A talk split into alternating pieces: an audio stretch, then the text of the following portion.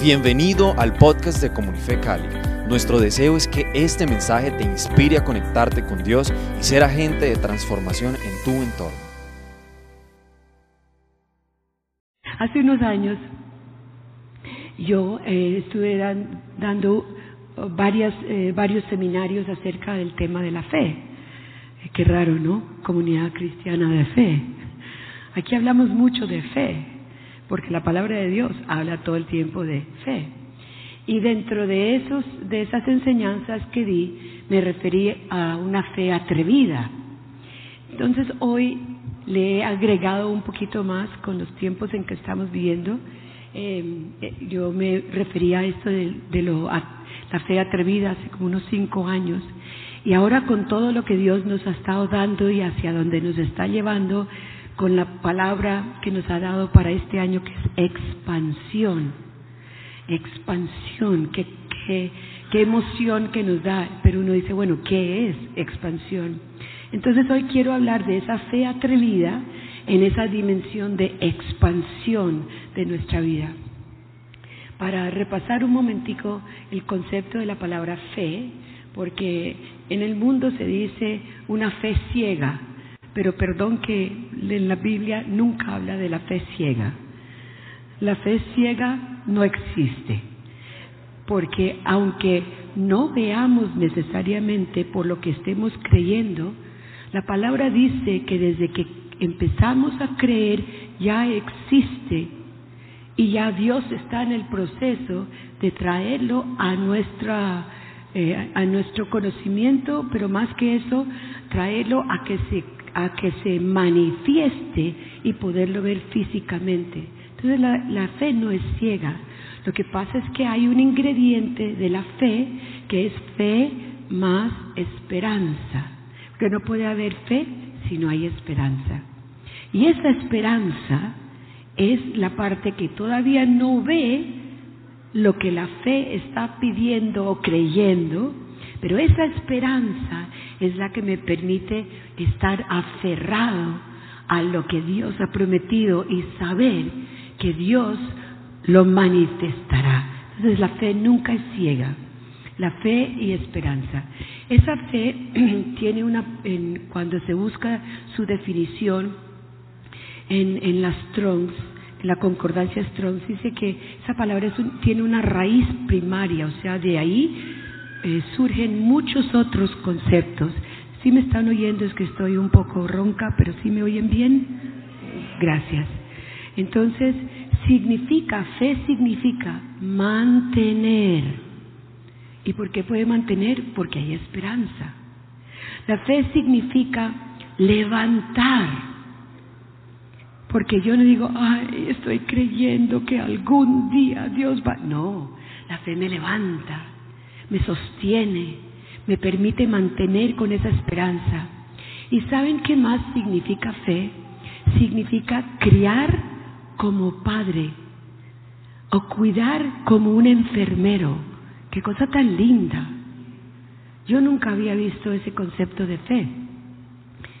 Significa ser firme. O sea, tú y yo somos firmes. Significa confiar, creer, permanecer en lo que creo que sé que lo voy a ver manifestarse.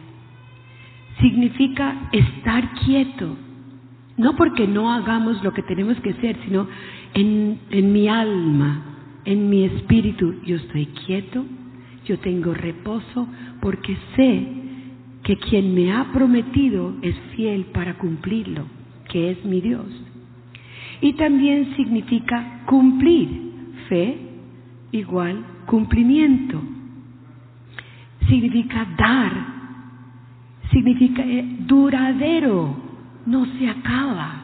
Qué cosa tan linda. Estable. Lealtad. Llevar. Y significa nodriza. ¿Cómo les parece? Fe significa nodriza. Y nodriza es aquella persona, sobre todo en el Antiguo Testamento, que, que ese personaje existía mucho, que era la que cuidaba a los niños, las, las que amamantaban a, a, los niños, les daba esa, esa primera leche de sustento, de vida para poder existir. Y significa verdad. Miren todo lo que significa fe. Y a veces nosotros nos encajonamos en solo un concepto que yo personalmente tengo de fe, que tú personalmente tienes. Pero la palabra dice que es una raíz que nos sostiene la vida entera. Por eso para Dios es tan importante el concepto de fe. Y por eso eh, Abraham fue justificado por su fe. Él no vio todo lo que Dios le había prometido. Y aun cuando él partió, él no alcanzó a ver las generaciones enteras que Dios le había dicho que le seguirían como las estrellas del cielo, como, como la arena del mar. Él no alcanzó a ver, pero él sabía que tenía un Dios que nunca miente como el hombre, sino que él es fiel para cumplir su palabra.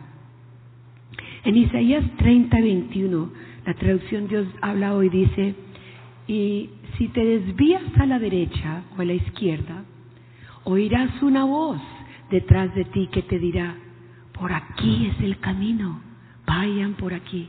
Ese es nuestro Dios. Siempre está con nosotros. ¿Hay alguien aquí que no haya cometido un error en la vida después de haber conocido a Dios? Porque lo quiero conocer. ¿Cuántos errores no cometemos? ¿Cierto? Cuántas actitudes, acciones que sabemos que no le agradan a Dios.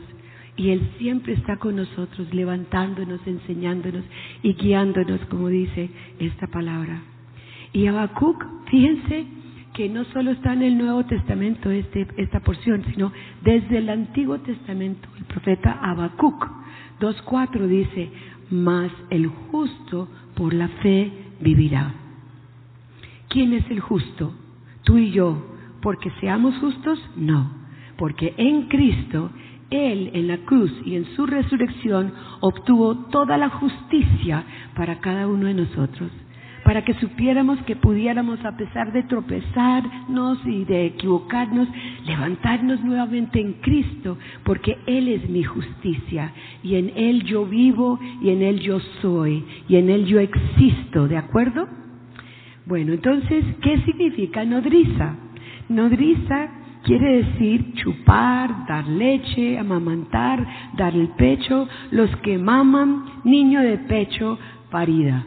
Perdonen si no les gusta el vocabulario, pero es castellano.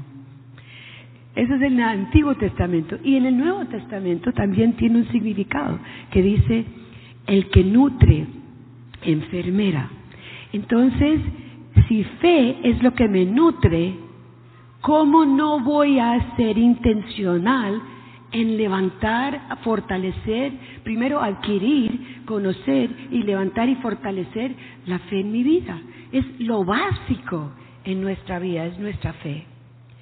En Primera Tesalonicenses 2.7 vamos a leer juntos. Como apóstoles de Cristo, sin duda, no, a ver, yo creo que están medio dormidos. Eso está allí en la pantalla. Vamos a leer, ¿listos? Como apóstol, eso sí, Cristo, sin duda, teníamos el derecho de hacerles ciertas exigencias. Sin embargo, como la tiernos entre ustedes, como la nodriza, una madre, cuida con amor a sus propios hijos. Así es como Dios quiere que seamos como, como una nodriza nosotros. Dice, sin embargo, fuimos tiernos entre ustedes. Que yo pueda ver que alguien está haciendo algo, no voy a ir y decirle, vea cuántas veces no le he dicho que así no se hace. Que aunque muchas veces como padres sí hacemos eso con los hijos, ¿no? Pero si estamos también levantando a nuestro liderazgo y todo el discipulado que hacemos a diario, esa no es la actitud. Si los apóstoles están diciendo esto en el Nuevo Testamento, si nosotros con toda autoridad que teníamos no lo hacíamos, sino que los tratábamos con ternura y hace la, comparación, fuimos tiernos entre ustedes como la nodriza, como una madre cuidándolos con amor como si fueran nuestros propios hijos. Así es el Señor y no como, porque somos sus hijos y así es Él con nosotros. Mencioné esperanza. Esperanza dice también en la concordancia que esperanza es esperar, pero ¿cómo? Ay, ¿cuándo será que esto se va a cumplir? Yo ya le pedí a Dios, yo no sé qué va. No, dice esperar con anhelo. Tú ya sabes que se va a dar, tú ya sabes que se va a cumplir. ¿Que es fácil? No, la esperanza no es fácil, porque pasan y pasan días y a veces suceden hechos totalmente contrarios a lo que uno está esperando, pero tiene que seguir esperando en Dios y no en las circunstancias. Entonces dice que es esperar con anhelo, por lo general, con placer, con expectativa, con confianza. Entonces vamos a decir, yo tengo fe, la fe de Dios, y con esperanza yo tengo el anhelo y la expectativa con la confianza de saber que Dios lo que ha prometido es fiel para cumplirlo. ¿De acuerdo? con los hijos, con la familia, con el vecino, con el jefe, con el que sea. Un aplauso para el Señor. Y les dije que yo he, es, esto es esto no está, digamos, en, en la Biblia, pero para mí la fe es atrevida. Si no, no es fe, es atrevida. ¿Por qué? Porque cree en cosas que yo no veo, cree en cosas que yo no puedo pero cree que mis imposibles Dios los vuelve posibles en mi vida. Esa es la fe atrevida. ¿Qué es ser atrevido? Es arriesgado, inclusive aventurado, peligroso, poner a riesgo o que tiene riesgo. Y entonces, como ustedes saben que yo soy muy preguntona, ¿riesgo de qué? Si me está diciendo que tenga fe, ¿de, de qué me voy a arriesgar yo? Entonces, digo, ¿riesgo de qué? La ecuación de Dios dice, yo más Dios, dilo, yo más Dios, que es mi socio, es una, ¿una qué? Mayoría. dilo otra vez, yo, en este caso sí se puede poner el yo primero, yo más Dios igual una mayoría. Y nadie nos puede derrotar. ¿De acuerdo? Nadie, nadie. Entonces, la definición de Dios es que fe es la certeza. Le agrega el ingrediente de esperanza, que vamos a obtener algo que todavía no vemos. ¿De acuerdo? Pero también me dice que la fe, además de ser mi certeza, es mi convicción. Y si yo estoy convencida de algo, ustedes han estado alguna vez en un debate y que son dos polos opuestos, pero cada uno está convencido de lo que está hablando, ¿cierto? Así es mi convicción, mi fe es mi convicción. Y también le agrega la esperanza de obtener lo que no se ve entonces, ¿qué me está diciendo esto? Si la fe es mi certeza y la fe es mi convicción, pues la fe es mi fundamento de vida. ¿De acuerdo o no? Los que están procesando. ¿De acuerdo o no? Por supuesto, la fe tiene que ser mi fundamento. Y la fe, dice la palabra de Dios, que no es fe si no está expresada por medio de obras. Entonces yo no te puedo decir a ti, ay, yo tengo tanta fe. Porque el mismo Santiago dice, si tú tienes tanta fe, muéstrame tus obras. Muéstrame las obras de tu fe. Porque si tú no tienes obras, yo sí te voy a comprobar mi fe por medio de mis obras. Ahora, esto puede ser un poquito que uno dice, ah, entonces yo sí tengo que tener obras. Claro que sí. Pero es que las obras son el resultado de mi fe. Y no porque yo hice e hice e hice, me gané el premio. Porque entonces eso sería por, por mi derecho humano.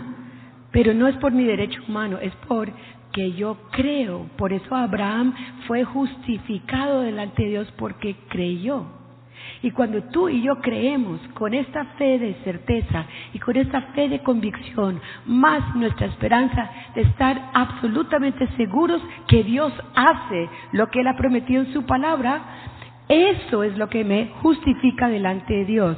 Entonces, ¿fe son obras? No. Fe es una actitud, es una disposición de ánimo. Yo decido y determino, ahora vamos a hablar de eso. Fe es una decisión y una determinación de qué, que lo que yo estoy pidiendo se va a resolver. Dios, no yo, Dios lo va a resolver. A su manera y en su tiempo, que es lo más difícil. Por eso le agrega esperanza.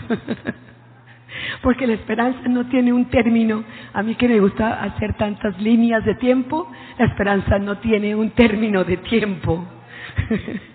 Pero ahí es donde nos trata el Señor nuestro carácter. ¿Qué vamos a hacer? Pero qué, qué horrible sería una vida, unos hijos, un jefe, una familia sin carácter, que fueran voluntariosos, que quisieran todo lo que ellos quisieran y si no se hace, entonces hacen pataletas. Y es que los adultos también hacen pataletas. Mm. Entonces, fe es una decisión y es una determinación, pero es que fe es acción inmediata. Si Dios me dice, hasta ahí llegué yo y lo creo. Y tengo la esperanza y hablo lo que Dios me ha prometido. Entonces, algo, una acción inmediata es algo que se hace como un acto, pero un acto de actitud. O sea, mi actitud inmediatamente se va a alinear con lo que Dios ha prometido. Puedes bajar esa, esa, ese versículo, gracias. Fe, hay muchas partes de la palabra, yo no voy a leer todo, por supuesto, pero dice que la, fe es victoria, la fe es envicio, la fe envisiona, la fe crece.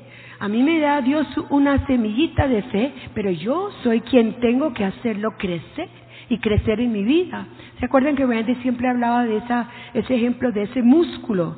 Si yo no hago el ejercicio, claro, por eso me pongo manga larga para que no vean mis músculos, porque de pronto ¿no? si yo no hago ejercicio, yo no fortalezco mis piernas, mis pies, los, mis músculos, pues no van a crecer y yo no voy a poder caminar o no voy a poder levantar o no voy a poder eh, enderezarme, lo que sea. La fe es igual, yo la tengo que hacer crecer y fortalecer. La fe espera, la fe obedece, bendice, llama a las cosas no como son, sino que como Dios las llama. Qué importante. La fe no llama las cosas, esas circunstancias como sabes que mire lo que está pasando, que tal, sino que pueda que uno diga, bueno, la condición es esta, no lo voy a negar, pero Dios me dice, entonces la fe habla como Dios lo ve. Y eso es lo que tenemos que aprender eh, hace la buena batalla, la fe transforma, la fe prosigue, prosigue quiere decir que yo voy adelante y sigo y sigo y sigo hasta obtener. La fe no se rinde, la fe da, la fe adora, la fe agrada a Dios. Entonces, por la fe dice la palabra que Israel pasó por el mar rojo todos esos milagros, todos esos milagros que vemos de batallas y de, y de cómo Dios acompañaba a Israel, esas, esos milagros, nosotros hoy en día también tenemos milagros y es tan importante que en el testimonio de nuestra vida podamos decir esto y esto y esto. Y aunque los testimonios de hace 40 años son muy buenos, para aquellos que hemos vivido un poquito más de los 40, pero los de hoy son importantes también porque la fe es para todos los días. Hebreos 12, 1, 3 dice, despojémonos de todo peso y pecado. Ah, ah, bueno, esto es otra traducción. Leámoslo aquí juntos. El cual por el gozo puesto delante de él sufrió la cruz, menospreciando la vergüenza, y se sentó a la derecha del trono de Dios. Considera a Cristo que sufrió tal contradicción de pecadores contra sí mismo para que tu ánimo no se canse hasta desmayar. Entonces dilo, mi ánimo no se cansará y no desmayaré, porque tengo esperanza en ver las cosas y llamar las cosas como Dios las ve y como Dios las llama. ¿De acuerdo? ¿Por qué? Porque dice ahí, empieza, puestos los ojos en quién? Yo tengo, yo tengo los ojos puestos en Jesús. Bueno, eso, ¿quién es Jesús? La palabra de Dios. Yo no estoy hablando de una imagen. Ah, es que yo tengo una imagen muy linda puesta allí. Yo siempre pongo los ojos en Jesús. Pues eso no le va a sacar nada, hermano, hermana. Que va a mirar una imagen linda. Pero es que Jesús es la palabra de Dios, que es palabra viva. Porque Él resucitó y está vivo. La imagen no me trae vida. Gracias Señor. Y la primera palabra dice, considera a Jesús, considera a Cristo. No te olvides. Considéralo siempre. En la palabra lo estamos considerando. Él sufrió esa vergüenza, esa contradicción. ¿Cómo que vergüenza? ¿Cómo que contradicción? Claro, porque Él era él sabía quién era. Él sabía que no solo era el Hijo de Dios, sino que el Rey de Reyes. Pero él, él, vivió y sufrió esa contradicción en su vida por ti y por mí, para obtener para nosotros esta nueva vida. Por eso hay que guardar nuestra fe, por eso hay que fortalecer la fe, hacerla crecer. Y hay una prueba de fe que habla Hebreos. Y hay toda una lista de todos los que tuvieron esa prueba de fe. Entonces, si tú tienes una prueba de fe, bienvenido a la familia del Señor y date por muy bien servido. Porque si no tuvieras prueba de fe, estás mal. Tócate el pulso. El pulso dice, me están probando la fe, quiere decir que voy por buen camino. Pueda que no no pases el, examen, la prueba, pero entonces el Señor es tan lindo que nos vuelve a levantar, nos vuelve a llevar de sus brazos, nos muestra que, dónde fue que fallamos, dónde fue que enflaquecimos, ojalá fuera flaqueza de cuerpo, de, cuerpo y no de ánimo, ¿no? Pero bueno. Eh, y hay enemigos de la fe que también hay que conocer, pero yo no voy a hablar de esto, sino que declara, yo guardo mi fe leyendo la palabra de Dios, estudiando la palabra de Dios, memorizando la palabra de Dios y hablando la palabra de Dios. Me fortalezco en la fe y crezco en la fe. Y le doy gracias al Señor por las pruebas de fe en mi vida. Hay cinco requisitos que yo los llamo para atreverte a tener fe de los imposibles de Dios. Son cinco, y el primero es creer. Bueno, creer es, es, es, indispensable, porque si no voy a creer, pues ¿para qué voy a seguir adelante? Entonces, la, la base de esto es creer. Creer simplemente es confiar. Yo voy a confiar en lo que Dios está diciendo, especialmente pues a Cristo y en toda su obra. Porque no creer también, la Biblia habla de no creer, y la Biblia, perdón, la palabra no creer, el concepto de no creer es, bueno, dice la palabra descreer o voluntaria y perversamente desobedecer. Porque si yo creo, voy a obedecer, pero si no, intencionalmente voy a ser rebelde o incrédulo. Cuando los hermanos Wright, que fueron los que estaban tratando de inventar un aparato que ahora se llama avión e hicieron muchos intentos y todos los que lo veían los veían porque eran todos hermanos intentar y, y, fracasar, intentar y fracasar, se les burlaban, que eso era una locura, que cómo se les ocurría que íbamos a poder volar. Y finalmente, cuando ellos construyeron lo que hoy en día llamamos avión, eh, sucedió que el 20 de julio de, perdón, el, el, cuando ellos ya eh, pudieron poner a volar el primer avión, pues yo imagino que la gente que se le estaba burlando se quedaron calladitos, porque pues voló. Obviamente fueron muchos años perfeccionando y hoy en día pues lo que tenemos para volar es impresionante y no solo aviones, sino ya muchas cosas más. Entonces, eh, cuando los científicos empezaron a, soñar acerca de la luna, de llegar a la luna, también había mucha burla y mucha incredulidad. Pero había unos que creían, y les quiero decir que dentro de estos científicos que trabajan en la NASA hay mucho cristiano. Y recuerden que una de las cosas que hemos hablado mucho es decir, es que el creyente no solo es aquel que ministra, digamos, a nivel ministerial, eh, clérigo, pastoralmente o porque es uno de los cinco ministerios de Jesucristo. Y entonces todos los demás, que sean madre de casa, que sean empleados, que sean profesionales, que sean empresarios, emprendedores, ¿e-, ¿y ellos qué?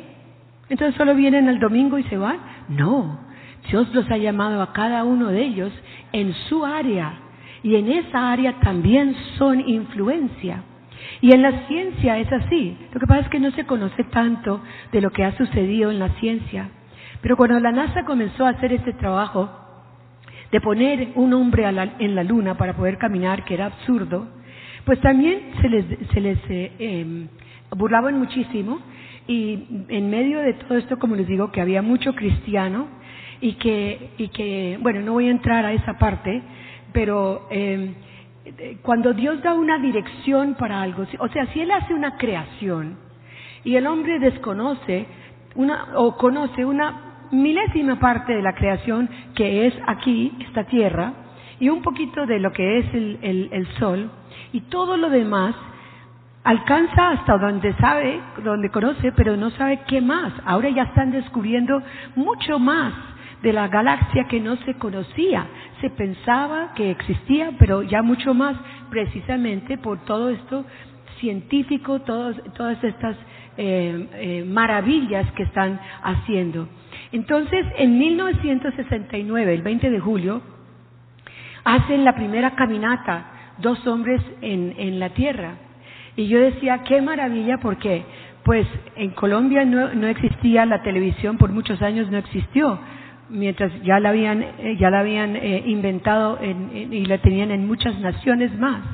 Pero finalmente, gracias a Dios, cuando eso sucede, pues Colombia, y aquí ya estoy diciendo un poquito más de mi edad, Colombia y Marcela pudieron ver la llegada, la caminata en la luna en blanco y negro, porque ya había, existía el televisor aquí, aunque llevaba muy pocos años aquí en Colombia.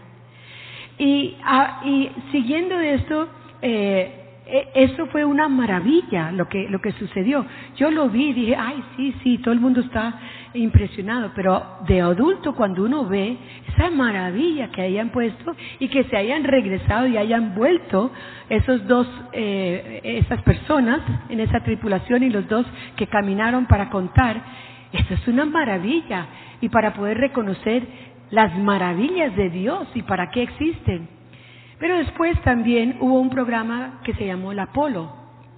Y en el Apolo tuvieron muchos intentos, unos, unos eh, pudieron darse y otros no. Y en, en dos de esos intentos eh, hay uno que se incendió, o sea, en, eh, mató a toda la tripulación en el 67. Eso fue a, los seis años y la cabina se incendió y mató a toda la tripulación. Ahí está una, una imagen que muestra y toda la tripulación, tripulación eh, pues fue incinerada. Y el segundo fracaso fue a los tres años, en el 70, que eh, en el tanque hubo una explosión que fue diferente y en esa explosión fue de un tanque de oxígeno y, ya iban en camino a la, a la luna. Y cuando eso sucedió, pues entonces deshabilitó mucho del sistema de la cápsula y gracias a Dios pudieron regresar y en ese en, en ese en ese fracaso pues nadie nadie murió. ¿Qué quiero decir con esto? Son cosas tan fuera de lo normal que uno dice qué imposible que el hombre pueda hacer eso. Pero Dios es un Dios de imposibles que Él los convierte en posibles. Esto es pues a un nivel que a mí ni se me ocurre estar caminando en este nivel de la ciencia. Quizás muchos de ustedes sí son científicos en la medicina o en diferentes áreas. Y, y asimismo, en cosas imposibles, pero que Dios pone en su corazón y luego les da la ecuación y luego les da la sabiduría para poderlo realizar y, y resulta, pues en los que no conocen a Dios se dan todo el crédito al hombre, pero los que conocemos a Dios sabemos que Dios nos da a nosotros esa sabiduría y nos permite creer para poderlo llevar a cabo. Entonces, aunque la el, el hecho de creer no es fe necesariamente, pero es el primer paso para poder ya entrar a tener la actitud de fe.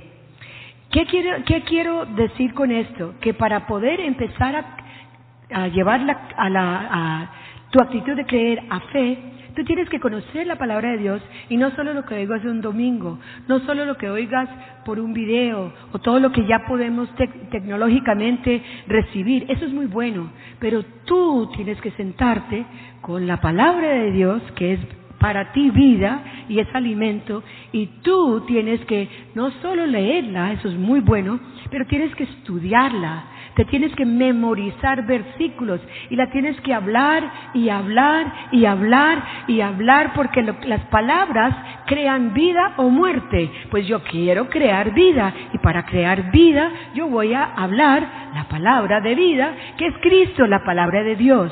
Entonces para eso así vamos llegando a este primer paso de obtener la fe y llegamos al segundo que es obtener la fe para cambiar las circunstancias. Tú y yo las podemos cambiar por medio de la palabra de Dios y lo que Él nos da.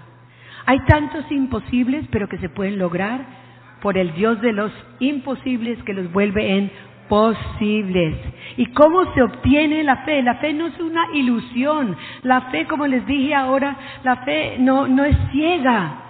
La fe, la, pregunta es, ¿existe una verdad más allá de esta que yo estoy viendo que es tan obvia? ¿Existe una, digamos, una calamidad, una condición de salud? ¿Existe más allá de esta condición de salud que tengo que es tan obvia porque ya los médicos me dijeron, ahí está, aquí están los exámenes, ahí está la prueba? Pero ¿existe una verdad más allá? Sí, existe la verdad de Dios. Y depende de ti si quieres creer la obvia, material, o si quieres creer la de Dios.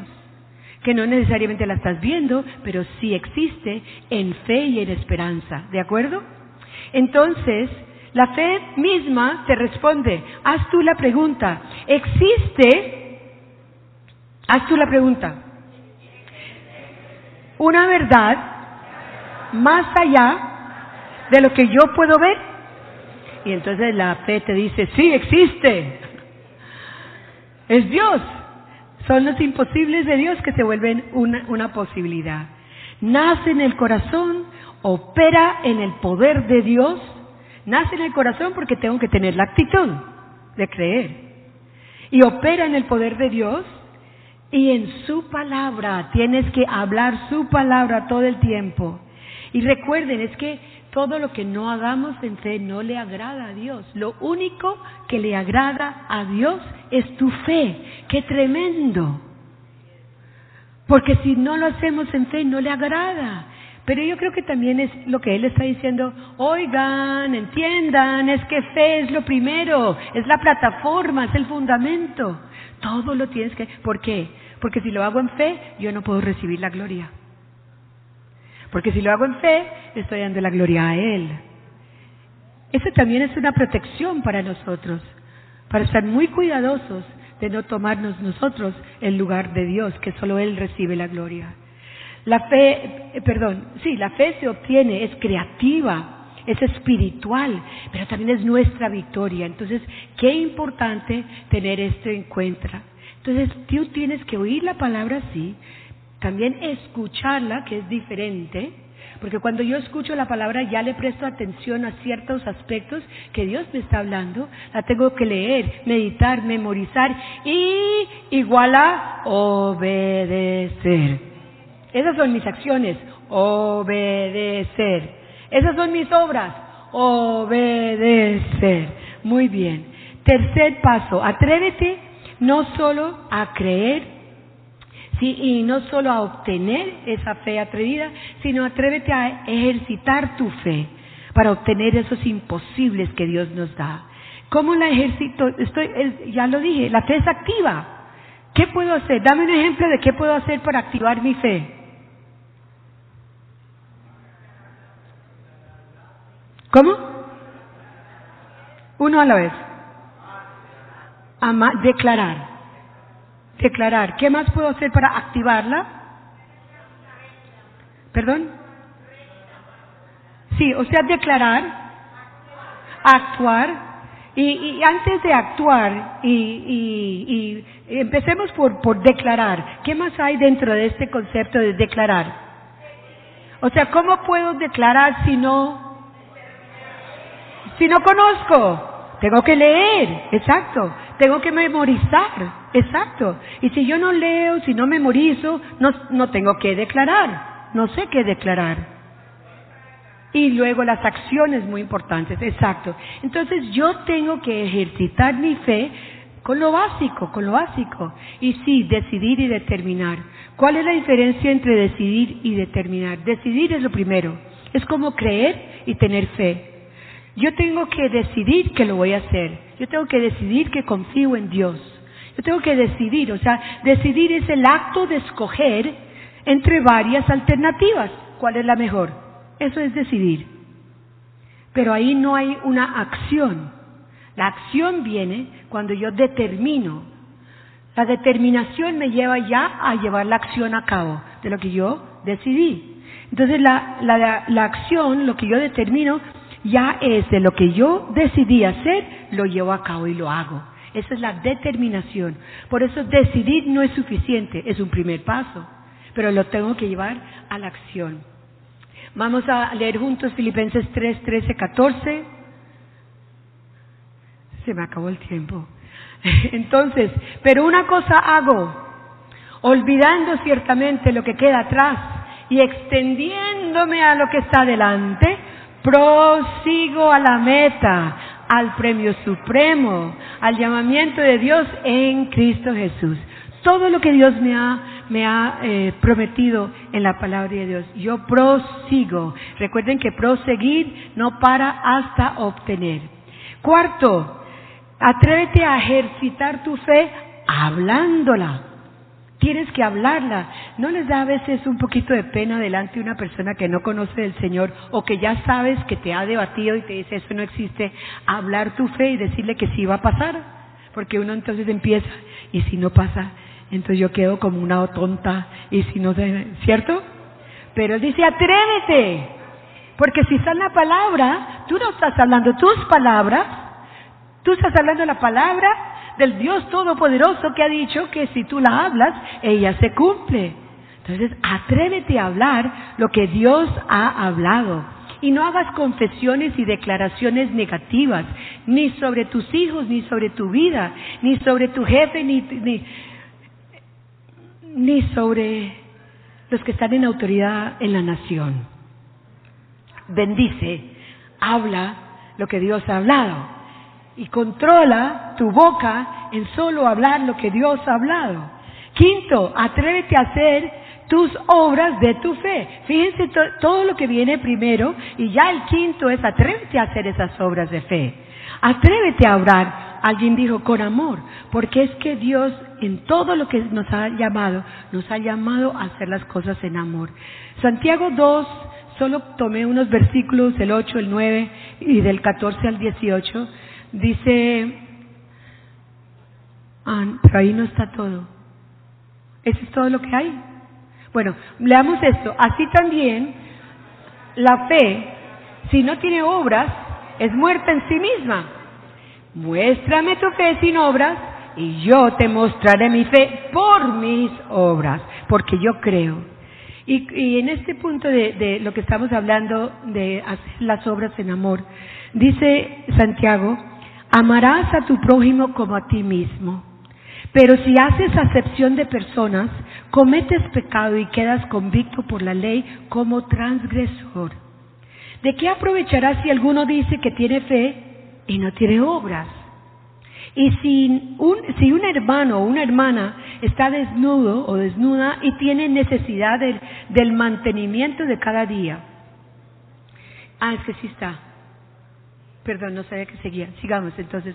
Y alguno de ustedes le dice, vaya en paz, caliéntese, sáciese, pero no le das las cosas que son necesarias para el cuerpo, ahí sí es obra de fe, obra de obediencia, ¿cierto? ¿De qué aprovecha? Sigue. ¿De qué aprovecha? Así también la fe, si no tiene obras, es muerta en sí misma. Muéstrame tu fe sin obras y yo te mostraré mi fe por mis obras. Esas son las obras. Las obras que estábamos hablando ahora no son mis obras que, ay, yo soy, Marcela hizo, no. Mi obra es mi obediencia a lo que Dios me dice en amor. Esas son las obras que Dios tiene. Entonces termino con esto, estoy pasando un momentico, me permiten un momentico para pasarme. ¿Cómo lo voy a amarrar con este concepto que Dios nos ha dado de expansión? ¿Quién de aquí me puede decir que a medida que conoció qué es la fe de Dios y que ha ido caminando y creciendo y fortaleciéndose en esa condición de vida que desconocíamos antes, porque solo sabíamos creer, pero no cómo era la fe de Dios, ¿quién puede decir que no ha crecido, que no ha recibido conceptos y experiencias tan nuevas y diferentes en su vida? ¿Hay alguien que pueda decir que no lo ha recibido? ¿O hay alguien que pueda decir que sí lo ha recibido? Por supuesto, todos. Porque eso es lo que nos hace la fe para nuestra vida. ¿Y qué quiere decir expansión? Expansión, cuando hablamos de esto, tomamos ese, ese, ese versículo en Isaías, cuando nos está diciendo de extender, pero no dice la tienda. Mucha gente declara, creo que se lo memorizaron mal, tienen que volver y leerla otra vez y memorizarlo bien, porque el versículo no dice expande tu tienda, el sitio de tu tienda. Porque si yo no expando el sitio, si yo tengo esta mesa aquí nomás y tú me estás diciendo que, que, que, vaya, que tenga que expandir algo que le estoy poniendo aquí encima, que quiero hacer una torta, no, pues la masa expande. Digo, pero es que no tengo más donde expandir. Entonces, no, no es la masa la que tengo que hacer expandir, sino el lugar, el sitio. Y una vez yo haga ese sitio más grande, ya la tienda y corro las estacas y todo lo demás. ¿Qué es el sitio para Dios? Mi corazón, lo que yo creo, mi actitud, mi fe, mi obediencia. Y a medida que crece, yo voy expandiendo las cosas de Dios. Yo voy creciendo, yo voy entendiendo. Entonces yo tengo que ampliar, fortalecer la fe que está en mi vida para tener esa expansión que Dios me está diciendo que voy a tener. Porque no solo, uy, qué rico, Dios dice expansión, expansión. Y yo te pregunto, ¿y qué es expansión en tu vida? ¿Ves? Siempre tenemos que traerlo a colación a la realidad y a las acciones. ¿Qué, qué, qué hace la, la expansión?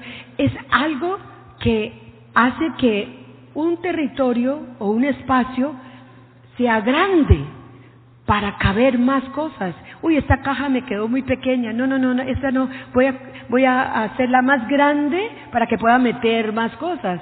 Pero ese más grande es el espacio. Entonces, tu corazón y mi corazón y, nos tenemos que estar evaluando continuamente cómo voy yo en mi fe, como que llegué a, un punto que estoy un poquito estancada. No, no, un momento, Señor, ¿por qué? ¿Que me acostumbré mucho? y no he tenido una revelación fresca, a ver, vuélvete a meter por aquí en la palabra acá, vuelve a hacer eso, y eso tenemos que hacerlo continuamente. Es lo mismo que si dejo de hacer ejercicio, si dejo de ejercitar la voz si soy cantante, si dejo de, em, de, de hacer los ejercicios también para un músico, pues también quedo un poco, bueno, estancada. Conclusión. Dios dice, porque nada es imposible para Dios. Di, porque nada es imposible para Dios. Y Dios nos ha dicho que Él nos ha dado su fe, tenemos la fe de Él. Así que declara, tengo la fe de Dios. Y yo quiero decir que tengamos la clase de fe que Dios tiene. Entonces, si Él nos ha dicho que tenemos la fe de Él, por eso es que yo digo, tengo la fe de Dios. Y tengo una fe que cree con el corazón. Di conmigo, tengo una fe que cree con el corazón y dice y habla con la boca lo que cree con su corazón y recibe lo que con su corazón cree y lo que con su boca habla. ¿Estamos de acuerdo? Pero tienes que creer, ¿cierto? Y tienes que ejercitar tu fe y tienes que leer, estudiar y saber que la palabra dice para tenerlo acá dentro de tu corazón, guardarlo en tu corazón, porque sobre toda cosa guardada, que es lo más precioso, todo lo que atesoramos en el corazón. La palabra de Dios debe ser lo que atesoramos. Y después, hablar.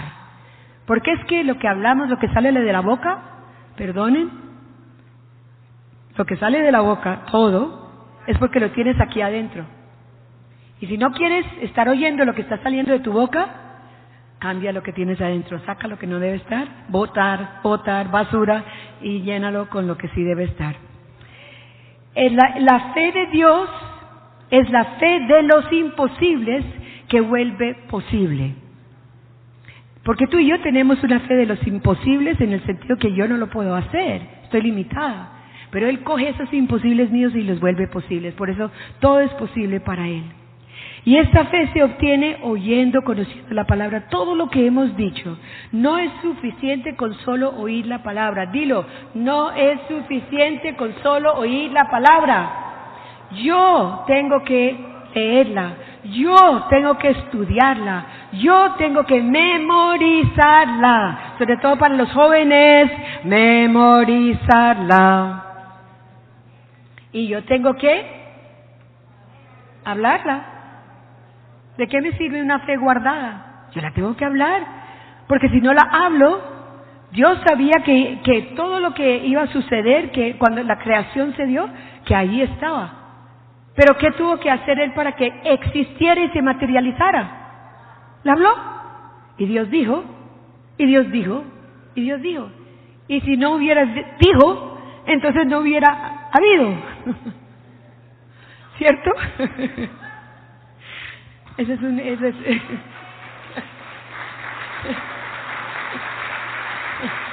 bueno, entonces, la fe no es una cosa emotiva. ¡Ay! Que aunque sí puede dar cosquillas y sí le puede dar a uno de todo, no importa. Pero la fe es real. Es la base de nuestra vida en Dios. Convierte tus imposibles en posibles. Recuerda, tus imposibles son posibles para Dios. Di, mis imposibles son posibles para Dios. ¿Cómo? Por medio de la fe.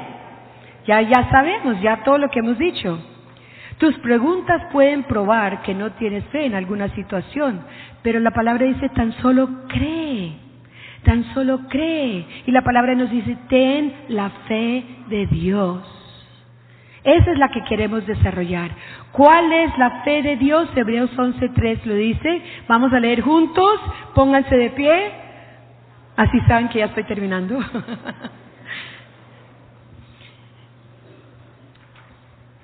Listo, ya está proyectado. Todos. Pero vamos a decirlo creyendo con fe.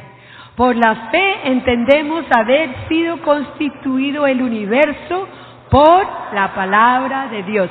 De modo que lo que se ve fue hecho de lo que no se veía. ¿Cierto?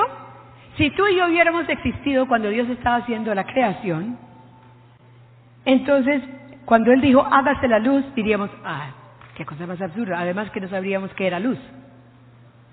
Pero dice, si lo cogemos al revés, no se veía lo que fue hecho después. Otra vez leamos. Por la fe entendemos haber sido constituido el universo. ¿Por qué? La palabra de Dios. Un momentico.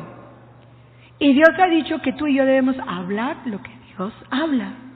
Por consiguiente, si no hablamos lo que Dios habla, no va a suceder, no va a crearse, no va a materializarse. Entonces, empecemos otra vez.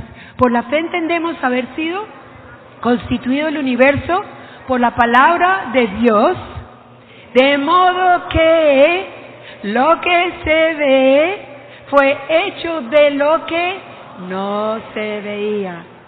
¿Qué es la esperanza? Que eso que no veo va a ser hecho y lo voy a ver. ¿Cierto? Es, es que Dios es muy lindo. Dios es muy lindo. Además que hace las cosas más absurdas para nosotros y por eso sabemos que es Dios, porque yo no lo podría hacer. Y solo le puedo dar el crédito a Él y solo puedo estar esperando en Él. Eh, Hebreos, Hebreos 11, sí. El que sigue. Hebreos, Hebreos 11 del 1 al 2. Y vamos a leerlo todos, por favor. Ahora la fe hace realidad nuestras esperanzas y se convierte en qué? En el fundamento que necesario. ¿En qué se, qué se convierte la fe? Fundamento, pero ¿cómo? Necesario. Esto también es indispensable. También significa que sin eso no se puede. ¿Listo? Eh, en el fundamento necesario. ¿Para qué? Para adquirir las cosas que anhelamos. Es toda la evidencia requerida para probar lo que aún no se ve. ¿Cuál es toda la requerencia? ¿Qué es lo que se requiere? ¿Lo único que se requiere? La fe. ¡Qué maravilla! Eso es lo que se requiere.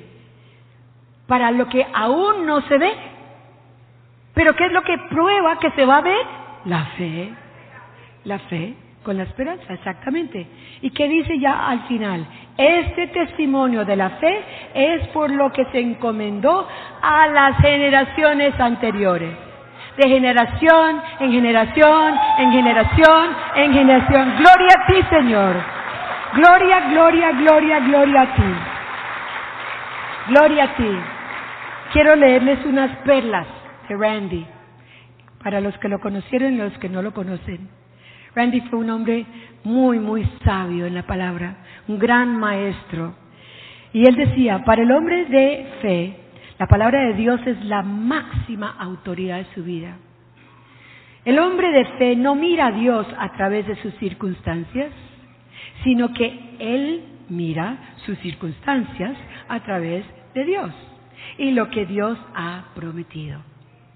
El hombre de fe sueña cosas que nunca ha hecho y después hace lo que jamás alguien se haya atrevido a hacer por su fe en Dios.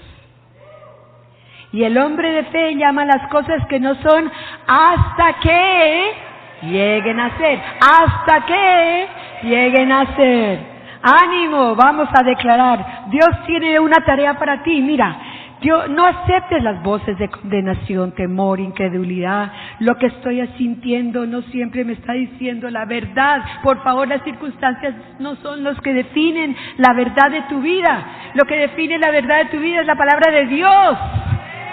Y tú sabes que esa verdad tiene una verdad mucho más allá, mucho más grande, que es la verdad de Dios para tu vida. Entonces Dios tiene un destino para ti. Créele a Dios. Créele que tiene su, destino. Cree en su palabra, que es tan importante. Conéctate con sus mandatos, con sus propósitos, con sus promesas. Todo está en su palabra, todo está allí.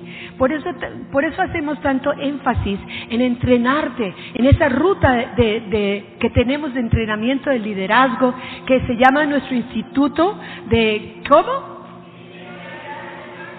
Instituto Ministerial del Espíritu Santo, porque ahí te fortaleces y todos los cursos y capacitaciones que tenemos, todo es una, una, oportunidad.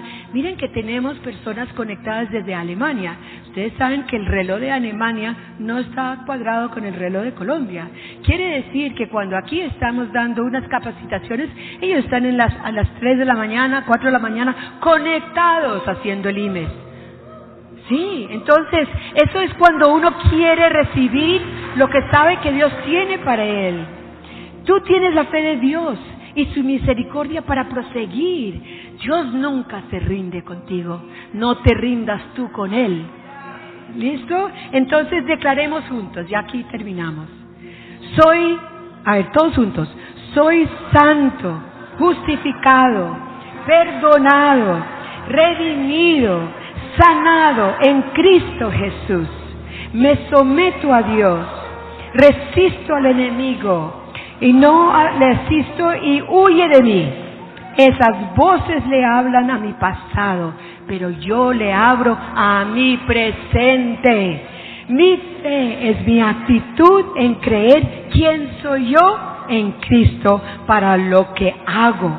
Y mi fe son mis acciones que demuestran lo que creo de los posibles de Dios. Entonces, si tú tienes la fe de Dios y los posibles, úsala. ¿De acuerdo? Gloria a ti, Padre. El Señor los guarde, los bendiga, que haga brillar siempre su faz, su favor sobre cada uno de ustedes en su vida. Recuerden que tenemos el más precioso regalo que el Padre nos ha dado, su Hijo Jesús, en la palabra de Dios. Dios te bendiga, te guarde, su favor va contigo, va delante de ti abriendo caminos. Recibe lo que Él tiene para ti hoy. Si esta palabra te ha hecho reflexionar o si te sigue hablando el Espíritu Santo, de áreas en tu vida que uno siempre está ajustando. Es como un carro, una moto, uno siempre lo está llevando a revisión y a hacerle ajustes, ¿sí? ¿Cuánto más nuestra vida en el Señor para cumplir lo que Él tiene? Para que en ese lugar donde Dios te tiene, en ese lugar de trabajo, en ese lugar de familia, en ese lugar de vecino, tú estés siendo un impacto de influencia para su reino. Tú eres un embajador del reino. Recibe del Señor. Gracias, Padre.